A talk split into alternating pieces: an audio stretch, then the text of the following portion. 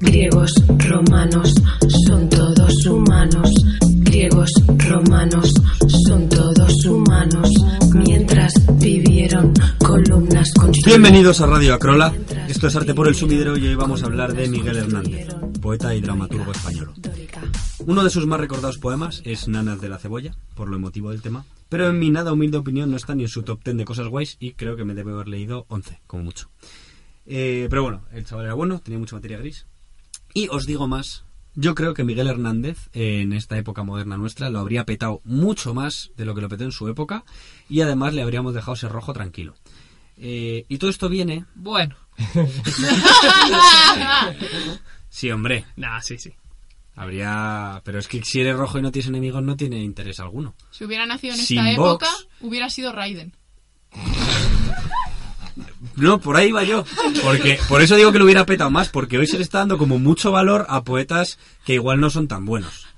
Eh, Poetas que escriben desordenado. Me cago en efectivamente. vuestros muertos. Mm, Yo, de hecho, eh, hoy he traído una cosa que me mandaron eh, por WhatsApp de una, una captura del Instagram de un señor que se llama Defezet, T-H-F-D-E-Z, que dice lo siguiente. De hecho, creo que lo mandaste tú, ¿no, Rubén? No. Es posible, dice lo siguiente. Pongo frases, cada una en una línea. ¿Riman? No. ¿Tienen algún tipo de métrica? No. ¿Es poesía? Claro. ¿Qué? Sí, porque son frases. O palabras. Todas puestas en diferentes líneas. Follemos. Vale, vale, sí, es de- lo mandé yo. Es Ah, lo mandaste de. Fernández. ¿Qué es un- es un autor de, del jueves que hace Frederick Ah, vale. Frick y ha sacado ahora un recopilatorio que se llama. eh, ¿Cómo era? Eh, limitado y especial. Y hace poco lo entrevistaron en Radio 3. Ah, mira. Así que Radio Pues, 3. bueno, Radio tres. Eh, no, yo en serio le quiero mandar un aplauso desde aquí a Defezet. De, Fesser, a Javier Fesser, un aplauso. No, le quiero mandar un aplauso porque probablemente es lo que más me ha emocionado en los últimos meses. Porque sabe captar con total claridad esta nueva, cor- esta nueva corriente poética de Instagram. Eh, porque antes la gente aprendía a tocar la guitarra para follar y ahora no. Ahora eh, se hacen poetas, pero poetas mal. Para todos los poetas malos voy a poner un ejemplo de poesía bien. He elegido uno breve del propio Miguel Hernández. eh, yo probablemente habría elegido otro, pero bueno, para que sepáis lo que es poesía, bien. Voy con ella. No conoció el encuentro del hombre y la mujer. El amoroso bello no pudo florecer. Detuvo sus sentidos negándose a saber, y descendieron diáfanos ante el amanecer. Vio turbio su mañana y se quedó en su ayer. No quiso ser. Tiene sentido, ¿vale? Dice algo. Está bien. Te puede gustar más o menos, pero está bien, es poesía, eso está bien. Ejemplo de poesía mal. Eh, me la he inventado para no ofender a nadie, ¿vale? Pero esto puede estar perfectamente en 800 cuentas de Instagram de folletas. Folletas es un término que he sacado. Te cuento. Folletas lo he sacado a partir de eh, follógrafo, que tanto folleta como el follógrafo son personas como que intentan adquirir ciertas habilidades de algunos artistas para utilizarlos como herramienta sexual. Y eso está mal. Así que voy a leeros uno, que dice lo siguiente. Y aquí y allá, y nos juntamos en el infinito. Y aquí y allá, tu corazón esperaba mi cariño. Y aquí y allá, dos extraños en un tren. Y aquí y allá, las turbulencias del desenfreno nos llevaron al final. Y aquí y allá, tú y yo en un sidecar. Minuto y medio tarda en escribirlo, ¿vale? Es Qué lo primero bonito, que... Jorge. Es que Os ha gustado, tienes- ¿verdad? tienes- Pues es lo primero que se me ha venido a la cabeza, ¿vale? Spoiler, no significa nada, no está pensando en nadie, no tiene puto sentido. Pero si lo pongo en Instagram, probablemente me hagan, me hagan like y retweet y diga la gente, jo, este tío qué sensible es, cómo piensa. No, una puta mierda. La mayoría de los que están en Instagram son fudre, son horribles. Solo hay uno muy bueno que se llama J. Santa Tecla, que ese sí es poeta de verdad. Eh, no tiene que Uno. ver con que sea amigo ¡Uno! mío. ¡No hay, Hay uno. No, Y porque tiene la bendición de Jorge. y porque le doy muy bien el placito. Pero, no, en serio, si os gusta la poesía, leed Esproceda, Lope de Vega, Lorca, Machado, Becker, Miguel Hernández, mm, o 400 clásicos, o las peleas de Quevedo y Góngora. Pero ya que queráis. A día de hoy actualmente también- no, pero digo, pero que sí, escuchad. Jorge, no me, no me ¿Puedo terminar el argumento? ¿Puedo terminar el papelito? Dice lo siguiente. Dice lo siguiente. Si os gusta la poesía, leed a esta gente Y os juro que de- después de muy poquitas lecturas vais a saber diferenciar perfectamente entre los modernos cuáles son bien y cuáles son puta mierda. Ah, la vale, vueltita, vale, es que vale. Esa era la es que somos muy modernos y Es no- que muy rápido. No, pero es verdad que Antes, te das... Leyendo solo el titular llevamos ahí a... Claro, pero es verdad que te das cuenta enseguida cuando has leído, y yo no he, sido- no he leído mucha poesía, pero sí que he leído algo, y cuando has leído clásicos y tal, que son muy guays, y lees modernos que hacen cosas que molan, encuentras cosas que dices, vale, este tío sabe de lo que está hablando un poquito. Claro. Claro. Eh, porque es que te das cuenta. Es que los que no, o sea, son. El, el poeta el poeta Instagramer medio es El- como Paquirrin diciendo que es DJ. El medio Marwan lo llamo yo. El Al- medio al- Marwan. al medio Marwan. Exacto, que no ha llegado a. Que no llegas ni a Marwan. No ha llegado ni a Marwan. Payaso. Bueno, dicho esto, eh, vamos a echar a este señor por el sumidero. Rubén Lobato, María Teresa García, Eh. Javi Salcedo, Celia Moreno desde Valencia. Empezamos. Yeah. Obra favorita. que, que seco. Venga. Que no empiezo yo hoy. Hoy Para la otro. Para la libertad. Sabía que iba a decir esa. Porque yo juro, la porque primera vez que Sabina. escuché... No, Sabina no, Serrat. Pero ya la primera vez que es escuché a. Miguel Hernández fue con Mira esta que canción de. Serrat y me encantó tanto, tanto, tanto. Sigue siendo mi canción favorita, probablemente, con ese está poema. muy bien. Y es la primera vez que abrí a Miguel Hernández y leí todo y me flipa tanto, tanto, tanto. Es que iba tan bello. viniendo hacia aquí empezó a decir canciones, eh, poemas que hubiera hecho eh, Serrat en el disco este de, de Miguel Claro, Hernández. es que empecé y el ahí. primero que, los primeros que he dicho, claro, eh, son los más famosos y me ha dicho, no, no, esos no eran. Y Era ahora cuando he pensado este, he dicho, el otro, el el, el otro. otro famoso, el que me faltaba. Me parece tan brutal ese disco de Serrat, por cierto. Tan brutal. El disco de Serrat con, con poemas de Miguel Hernández. Tan brutal. Puestos a hablar de reinterpretaciones de la música de, de, bueno, de los poemas de Miguel Hernández, también el Niño de Elche hizo un disco eh, dedicado a todo de, de- de interpretaciones de, de- de poemas de, leídos por diferentes personas y aparte canciones de él y, y con colaboraciones. Está muy bien ese disco. Muy bien. Está siendo un programa como hoy muy. Hoy muy, radiofónico, Sí, muy serio. Hoy muy estamos serio. como hablando de verdad. Yo ya te he avisado De hecho, que hoy han venido los tertulianos. Es verdad. Bueno, disfruten. A mí otra reinterpretación de la obra de Miguel Hernández que me gusta es eh, la película Rec, cuando hacen la mención a las nanas de la cebolla. Y A las creo que capas. también las capas, capas. Y, y bueno, se ve el sentimiento, todo el mundo recuerda esa escena y yo qué sé, si Miguel Hernández ha podido inspirar algo como el Rec, No, el Rec 2, el Rec tercero y, Y el requete felicísimas navidades había uno. y el Requete Felísimas Navidades. Creo que bien, bueno, que bien vivido, bien muerto y, Y bien todo, bien, bien todo, bien todo. Muy bien. Gracias por el rec. Pues, Miguel Hernández. A mí Yo me a- ah, tú. bueno, tú. No, no, perdón, perdón. Bueno, Pensaba vale. Es que como siempre No, empiezas no, tú, tú, tú, no, que tú, como tú, siempre no, empiezas no. tú, pues ya, Ya. pensaba que... Por perdón. eso he, he dicho, lo voy a decir ya antes de que lo diga. Jorge y Muy pase bien, mi muy de largo.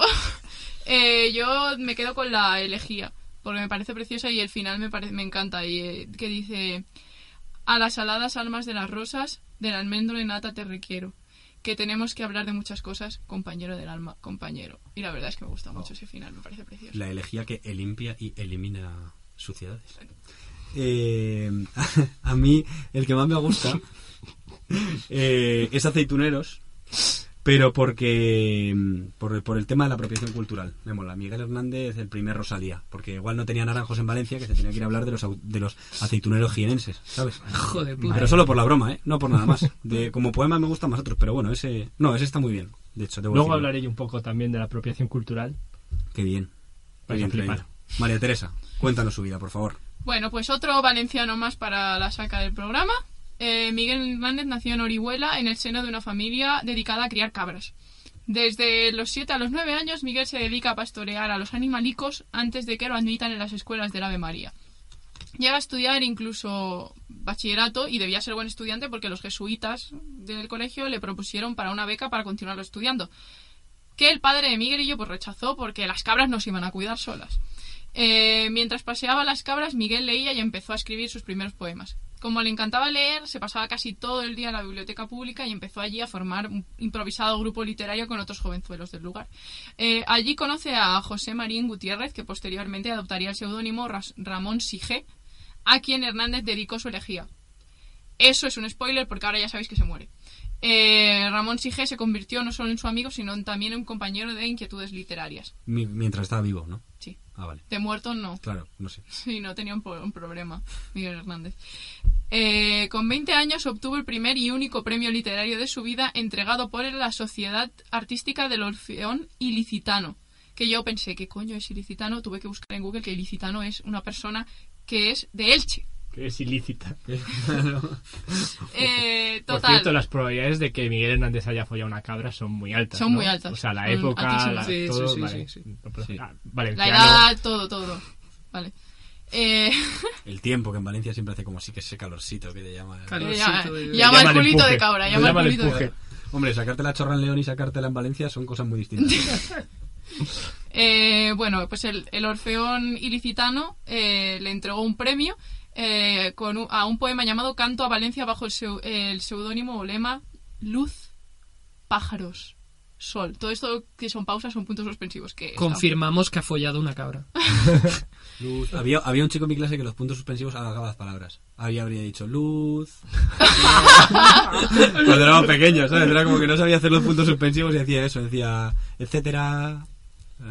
Perdón, sí. Eh, Hernández se puso todo feliz cuando le comunicaron que había ganado y se fue corriendo a Elche creyendo que el premio era pasta, pero lo que le dieron fue una escribanía de plata. ¿Qué, ¿Qué es eso? Pues un juego de escribir bonito, de plata. Algo mejor que el premio de Rocío Jurado en el concurso de Radio Sevilla, por cierto, link aquí para saber de qué premio estamos hablando. ¿Sabes que nos.? Bueno, da igual. Sí, no me están aquí en la esquina o en esta, no sé dónde están, que es como una, una, un- un- una información. La información esa Puedo meter el JPG donde queráis. ya. Sí, sí pero ponen, ponen aquí como un símbolo de exclamación. Bueno, sí, ya está. Se ha acabado. Eh, pues viajó a Madrid después de todo esto que os expliqué. eh, viajó a Madrid a buscar meterse en la escena literaria del momento y pese a que entró en contacto con la generación del 27 se tuvo que volver porque no encontró curro. Eh, tras la publicación y buena acogida de Perito en Lunas, su primer libro, volvió a Madrid donde esta vez sí consiguió trabajo al ser nombrado colaborador de las Misiones Pedagógicas, un proyecto de soli- solidaridad cultural patrocinado por el gobierno de la Segunda República Española. Podéis ya aquí deducir la ideología de este señor que acabó afiliándose al Partido Comunista en 1936 y llegó a ser comisario político militar. Es a raíz de su ideología, a la que era eh, firme y fiel, que tuvo un enfrentamiento con Rafael Alberti. Al acudir a la sede de, la Alianza de Intelectuales Antifascistas de Madrid, después de volver de las trincheras, se encontró con que Alberti, entre muchas otras personas, estaban de party. El comentario de indignación que le salió a Miguel Hernández al entrar allí, recién llegado a las trincheras, pues fue: aquí hay mucha puta y mucho hijo de puta. Y la verdad es que no me parece mal. Eh, Rafael Alberti, a mí no me llama la atención. Eh, Miguel. Eso para otro día. Eso para otro día. Si lo tiráis por el sumidero, mm, yo lo digo. Eh, Miguel Hernández se casó con Josefina Manresa durante la guerra civil, escapándose de su puesto de comisario político para dicho propósito. Con Josefina llevaba ya mucho tiempo de novios, pero con una relación algo turbulenta a veces debido a los amoríos de Miguel con la muy liberada pintora Maruja Mayo y la poeta murciana María Cegarra. Era un poco así sueltecito. Eh, dice José Luis Ferris, escritor y biógrafo, que si no hubiese sido porque después de la guerra Miguel Hernández lo metieron en la cárcel, esa relación no hubiese llegado a buen puerto debido al pitito inquieto de Miguel y a que su mujer no pensaba que la poesía fuese una buena manera de ganarse pan en tiempos de posguerra. Y Y tampoco razón fa- no le faltaba. No como no, todos los otros trabajos en tiempo de posguerra que te daban dinero y comida raudales. Hombre, el extraperlo lo que más. Tú te compras una mula y vas trayendo cosas de por ahí. Sí, y sí, eso era lo mejor. rico. Desde luego. O una cabra. Pero vamos, escribir. Eh, de una cabra no se sospecharía tanto. Una cabra es un buen. Cabrero, buen trabajo. Sí. Muy bien, ya por si estáis buscando sociedades profesionales, que sepáis que después de la guerra contra Si vos- todo falla, La FP de Cabrero. la FF de Cabrero. Pese a todo, Cabrero eh, blanco. Cabrero blanco estaba pensando lo mismo. Te lo he visto en la cara. Te lo he visto, he notado una fuerza a mi lado. Por favor, Madre Teresa.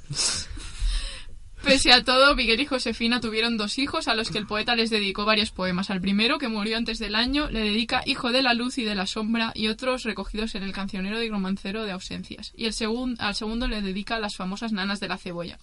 Con sangre de cebolla se amamantaba, dice el poema. ¿Por qué? ¿Por qué de cebolla? Pues cuentan que porque cuando estaba en la prisión, su mujer Josefina le envió una carta en la que mencionaba que solo tenían pan y cebolla para comer. Entonces, realmente lo que el niño mamaba de esa teta, pues también era cebolla. Eh, Miguel pudo haber salido de la prisión pese a todo, pese a lo que eh, muchos puedan pensar. O sea, eh, se dice que en alguna carta escribió detrás arriba España, no sé qué, pero realmente eh, esa carta, eso lo escribió porque tenía que mandarle una carta a no sé quién y, y para que no, en plan, estuvieran Sí, ahí además puede ser como cuando estás con los apuntes de clase, ¿no? Que a veces te pone a dibujar esvástica. lo entregas sin darte cuenta. Habla Claro, por sí. ti. Claro, claro, claro, Javi, nos ha pasado a todos eso. Todos Claro. mis apuntes están full de esvástica. Em, como A ver, comisario... Rubén está haciendo lo mismo, una esvástica un poco rococo. No, no, no. Em, como comisario político del bando republicano le correspondía la pena capital, pero esta pena se conmutó a 30 años de cárcel y llegó a un punto en el que varios conocidos eh, suyos, ahora franquistas o falangistas, intervinieron en su favor para sacarlo de allí, pero no lo consiguieron. Al parecer, Miguel Hernández se negó a arrepentirse y a reconocer el franquismo, única condición para la mejora de su encierro. Cabezota hasta el final, que nos comprará mejor eh, este hombre. Y básicamente eso es todo. Y esa es su vida. Sí. Y ahora falta saber el horóscopo de este señor. Que no ha salido. O sea, yo os avisaré si no ha salido, ¿Y no ha pero salido? porque de verdad que ahora no ha salido, no ha salido. ¿Sagitario ha salido? Sí. Es que yo no me lo sé todo ya. O sea, yo ya, yo ya no me sé más. Yo, si, si, si es una persona que ya, ya comparte signo con otro que ya haya salido, yo os aviso. ¿Piscis ha salido? Sí. Tauro. No, no es Tauro, pero no, Tauro no ha salido. ¿Cáncer ha salido? Sí. Joder, no me acuerdo. Libra. No, sé. No sé. No, Libra sí salió. ¿Libra sí salió. Salió lo el sé. último. Creo que sí, que Es que era... de los que me voy acordando. Sí, me parece que sí, quizás sí, que era Laura Gallego, me parece. Libra. ¿Puede ser? Pimienta. Me- sí, no, me quiero acordar, pero no. Pues no, es Escorpio, el Ah. signo de mi hermana. Hola Inés, que sé que lo ves. Hola, Eh, Inés. Hola, Inés, que sí que lo ves. Signo intenso con una energía emocional única en todo el zodíaco. Aunque pueden parecer tranquilos, los Escorpio tienen una agresión y magnetismos internos escondidos. Son afables, buenos tertulianos, podríamos traerlo aquí, eh, reservados y educados. Pero aunque parezca estar algo retirados del centro de actividad, en realidad están observando todo con su ojo crítico. Su carácter puede causar enormes beneficios o grandes riesgos para los demás. Su tenacidad y fuerza de voluntad son únicas, pero sin embargo son muy sensibles y fácilmente afectados por las circunstancias que les rodean. Son emocionales y fácilmente heridos, en el caso de... Bueno, eh, pues perder totalmente el genio al percibir, incluso erróneamente, que alguien les ha insultado. No saben morderse la lengua y pueden ser muy críticos. Son excelentes amigos de los que consideran que merecen su respeto. Ole. Muy bien. ¡Viva los Scorpio! Diego Scorpio. Gran grupo. Muchas gracias, María Teresa.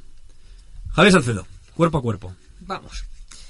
Pues nada, vamos con Miguel Hernández, que es, como bien hemos dicho antes, oriundo de Orihuela, que es un pueblo que ya de por sí parece hacer como supermatch con el término oriundo, ¿no? Que también pienso que no todo el mundo, claro, dices todo el mundo es oriundo de algún sitio, pero yo pienso que el oriundo no debe ser usado a la tijera y es que algún ano de cabra has tenido que lamer profusamente para ser un verdadero oriundo. lo tenía escrito y él lo ha dicho antes de... Pero es que invita, dice, no, Miguel Hernández, el, pastorcito. Pues dice, pues ya está quedado. Miguel Hernández se ha dado cuenta de que no puede seguir en Orihuela. Lo que antes era su casa se le ha quedado chiquitirrín. Así que Miguel debe ir a la gran ciudad. El poeta coge su bus y va para Madrid.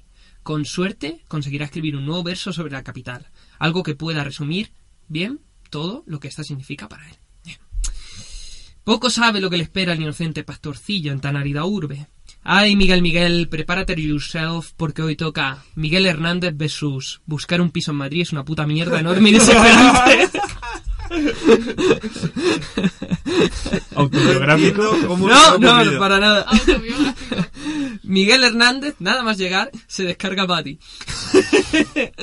Antes había utilizado Idealista y se había comunicado con el casero directamente, pero ya estaba cansado. Su móvil estaba lleno de contactos de casero, reconocibles todos por identificarse en WhatsApp con una foto de perfil de Snoopy con una frase motivacional sobre impresa. Dato poco conocido. El rango del casero se mide por su foto de perfil. Sí. Si tiene me he ido a la mierda. Si tiene imagen de Snoopy, significa que son caseros fantasmas. No los ves y tienen tanta pasta que cuando le pidas que te arreglen un taburete, te mandan tres taburetes de Ikea. O sea, no están mal. Una foto de sus hijos significa que el casero te odia.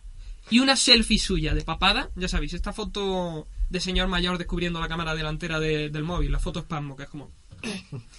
Así está bien.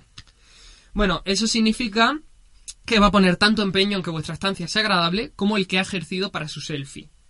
Y que a lo mejor os cae un día una fotopolla espasmo. Es como- en plan, igual que se la ha echado en la cara desde, desde la, la base de los huevos. Los huevos haciendo papadas. Claro. Ahí, presumiendo de buen sacote.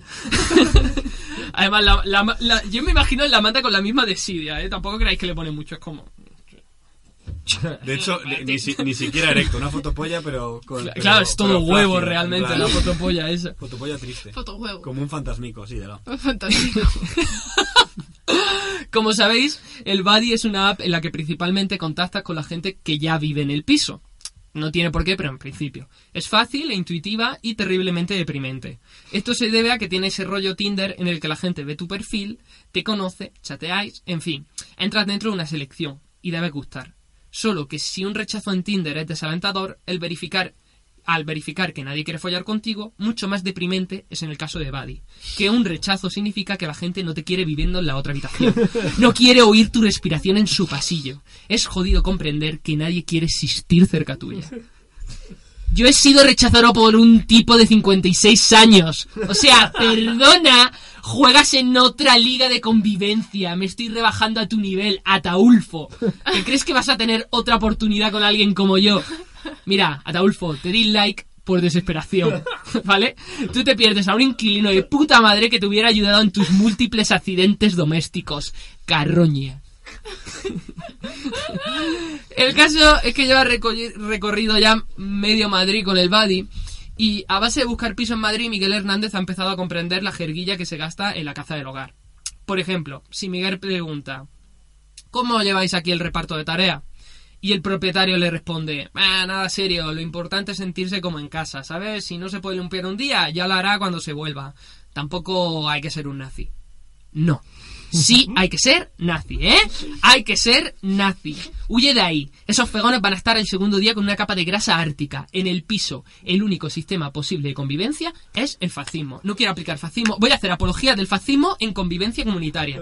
Los pisos deben funcionar siempre bajo una férrea jerarquía basada en la supremacía del individuo que tenga el piso a su nombre y seguido del que cocina bien y generalmente hace para más de uno, u el que haya traído la Play o tenga un amigo camello. Creo que esa es como la jerarquía. Y luego está el otro que ya es. Miguel Hernández daría la vida por tener un compañero de piso que se dedicara a decir, hombre, a ver si recogéis los platos un poco. Poca soda para aquella, que- aquella gente que instintivamente son ligeramente pesados por el orden y tratan de extenderlo a sus semejantes. Héroes. No hay ironía aquí, ¿eh? Grandes seres humanos los que son sutilmente pesados con la armonía. La gente que es incapaz de exigir eso mismo a los demás, os necesitamos. No todos los héroes llevan capa, pero todos los héroes compran Fire. Otra pregunta muy práctica. Todos los señores compran Fire y es la mejor frase. Es la frase de la semana. Otra pregunta muy práctica a la hora de vivir en un nuevo lugar sería, el tema de visitas, ¿cómo lo gestionáis? Y una respuesta temible es, ah, por eso no te preocupes, yo nunca traigo a nadie, así que el ambiente en el piso es muy tranquilo. Y Uy. Uy, esto, uy. Esto es la manera educada de decir... ¡En esta casa no se folla! ¡Este es mi bastión de la castidad y ningún apéndice goteará sobre otro bajo estas paredes! Pero algunas veces nos abrimos una copa de vino y nos la tomamos con la chica que vive en, la habitación del fondo, que con suerte un día a lo mejor le ve una teta al salir de la ducha. En fin, que son estas cosas que hay que tener en cuenta cuando vas preguntando. Para relajarse, Miguel Hernández da una vueltecita por la noche. Necesita beber algo. A lo mejor salir por Madrid le inspira para el verso que buscaba. Voy a hacer un, un poema. De estos que no riman porque me la pela. Hoy me la ha pelado todo. Salir en. Madrid. No hagas caso al madrileño. Vive en su propia realidad. Beber cerveza a 3 euros no es como dice algo tan coloquial. No tiene ni puta idea de su ciudad. Son mierda social. Madrileños, no sabéis quién es vuestra madre. No sabéis a qué saben sus besos. Madrileños que te llevan a un local caro y petado y te dicen... Por, por menos que por Madrid no se sale. Que os jodan, mentiroso. Madrid en, Madrid en flipa. ¿Qué estoy diciendo? Escuchadme, ir al Siri en Malasaña, 1.50 tercio y tapa, o al Roca Blanca en Tribunal, que ponen también tapa gratis y está re bien. Y diarrea una semana. Sí, por supuesto. Recomiendo también un sitio en una esquina cerca de Callao que te pone unas bravas mixtas que te corre. ¿Eh? Madrileños, ¿qué pasa? Que no te pone un ¿El heladito...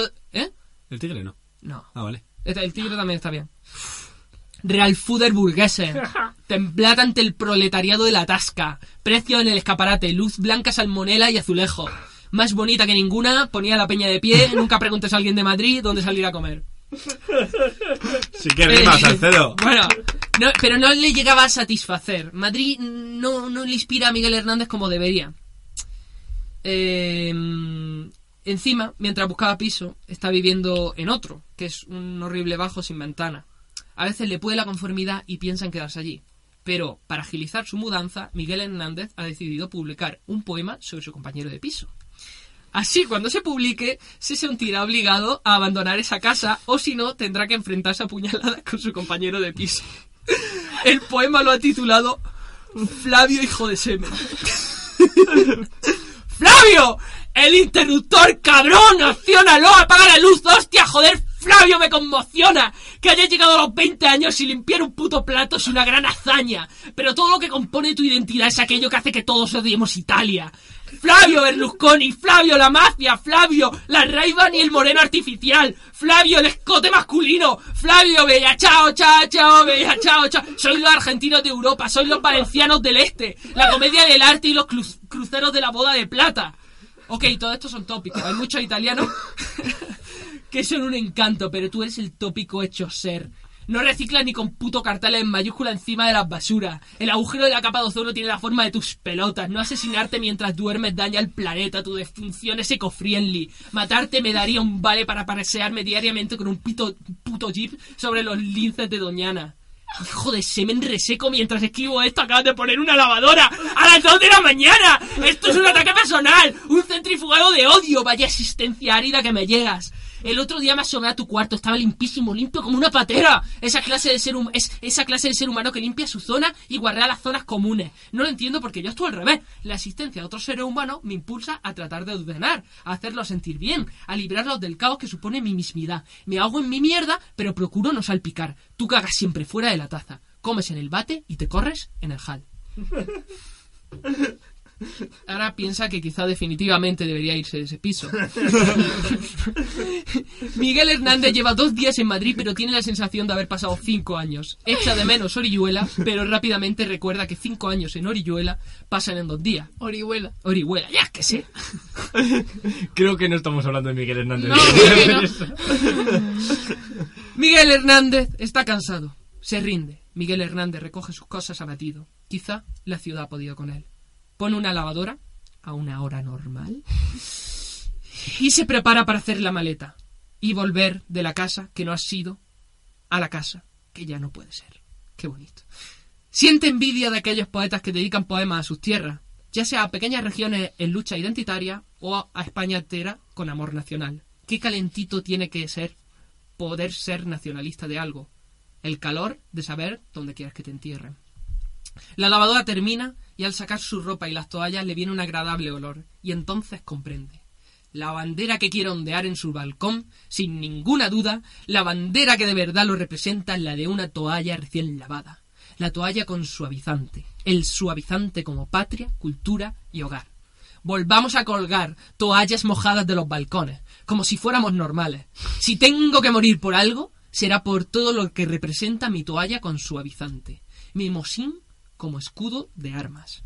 Y así piensa que mientras tenga suavizante, le quedará hogar al que. Miguel Hernández mira la nada, ya que desde la ventana de su patio interior nada se ve, aspira con fuerza, huele el suavizante, y mientras Flavio martilla su cerebro con música electrónica, me cago en tus muertos, Miguel Hernández piensa un eslogan esperanzador de su nuevo hogar. Madrid. Y es, Madrid es mejor de lo que huele. Gana Miguel Hernández, poco a poco, pero va ganando. Muchas gracias. Madrid es mejor que lo que de lo que huele es el eslogan que necesita Madrid por fin. Se lo paso a Carmena. Se le pasa Pásaselo, a por favor. Madrid, mejor de lo que huele. Carmena, Madrid es, mejor, de lo que, huele. Eslogan, cómpralo. Muchas gracias, Javi Salcedo. Celia de Valencia, arroz con cosas, ¿qué nos traes? Hola chicos, ¿qué tal estáis? Hoy, en honor a Miguel Hernández, yo tenía que traer, como no, un poema, pero he decidido que este poema tenía que tener algo más. Entonces, he decidido que no fuera solo un poema, sino una fábula, que nos deje pues una moraleja final que ya vosotros interpretáis como queráis, aunque la verdad es que tampoco he sido especialmente yo sutil ni nada, pero bueno, la cigarra y la hormiga tampoco era sutil y es como the most mítica fábula de la, de la vida. Entonces, bueno, voy a empezar ya para no enrollarme.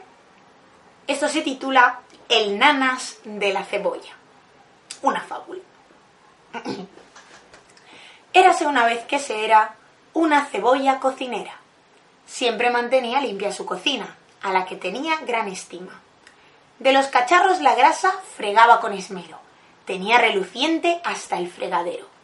Un buen día soleado, la cebolla ¡ah! una sorpresa se llevó, cuando sin haberlo esperado, su estropajo metálico habló. Oh cebolla, soy el nanas, te concederé un deseo si respondes con astucia la pregunta que planteo. Dime pues, mágico nanas, a qué debo responder para conseguir con tu magia lo que más pueda querer. La pregunta es la siguiente, escucha con atención. Si no tuviéramos mente, ¿tendríamos corazón? El dilema planteado a la cebolla abrumó, pero tras reflexionarlo, al fin ella contestó. El corazón es la suma del recuerdo y el olvido. Si no tuviéramos mente, ¿acaso habríamos vivido? Te contesto, por lo tanto, que la respuesta es un no. No se puede sin la mente entender al corazón. En ese mismo momento, el nana se iluminó, brilló por toda la estancia y en dos mitades se abrió. La cebolla, anonadada, a su interior se asomó, metió la mano asustada y un rojo rubí sacó. Un fulgor rojo e intenso inundó la habitación y la voz del nanas mágico con potencia resonó. Así pues, buena cebolla, descifraste mi interior. Es por eso que te entrego ahora a ti mi corazón. Sé que brilla y es valioso, mas no debes olvidar la lección que yo te dejo si lo quieres conservar. Un corazón ajeno es de gran fragilidad. Para que nunca se rompa, debes hacerlo volar. Cuídalo, mímalo siempre, no creas que nunca se irá. Si se siente desdichado, de tus manos marchará. Cuando alguien que te ame te entregue su corazón, piensa que es de oro y diamante, trátalo con devoción pues en esta corta vida no hay acto de más valor que volverse vulnerable entregando el corazón. Y eso es todo. Ese es mi poema, esa es mi fábula, este es mi homenaje a Miguel Hernández. Y con esto, chicos, os devuelvo la conexión. Espero que os haya gustado y hasta la próxima. Un besito. Adiós, adiós. Eh, wow. Muchas gracias. Muy Eh, Una bonito, poesía muy bonita. Muy no bonito. se puede hacer Muy, ninguna muy media al bonito. respecto. Ha sido una cosa muy bonita. Mejor, mejor que la original. Pues. No me voy a mojar. en No lo sé, pero no mejor que Rec. O sea, el mensaje es. Bueno, muy es bien. cuco, es cuco. Rubén criando malvas. Jorge. Viene el Rubén Tertuliano. Bien.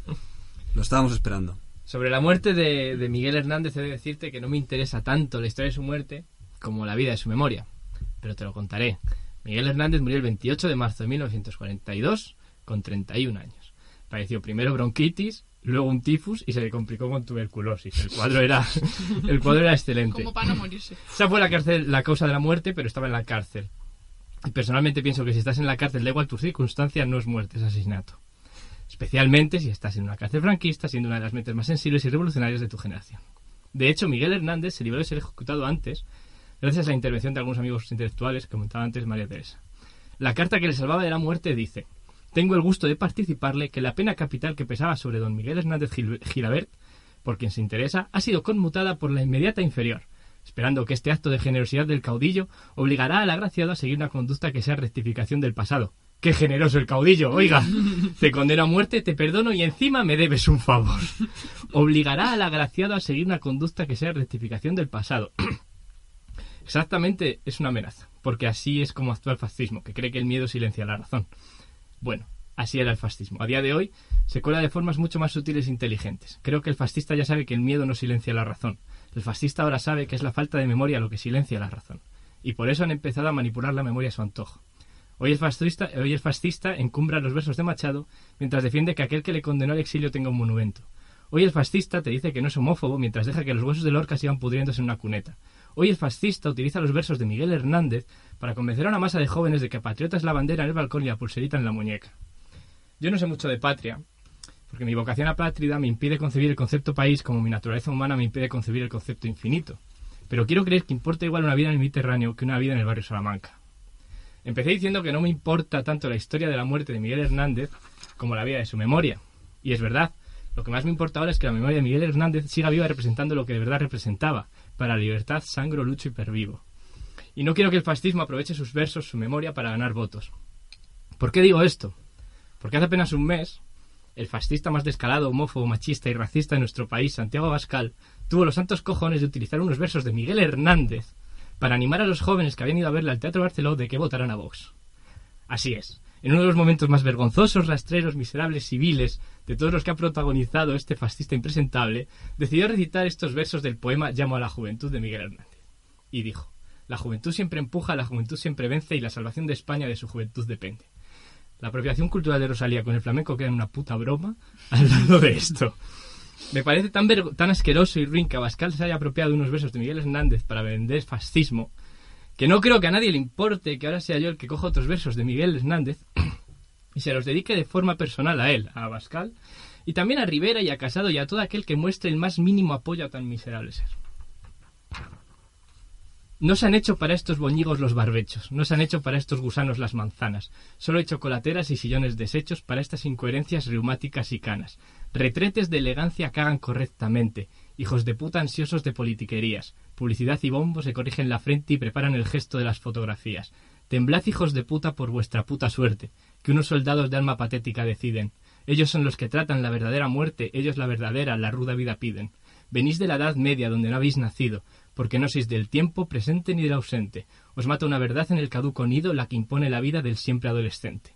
Hemos de destrozaros en vuestras legaciones, en vuestros escenarios, en vuestras diplomacias. Con ametralladoras cálidas y canciones os ametrallaremos, prehistóricas desgracias.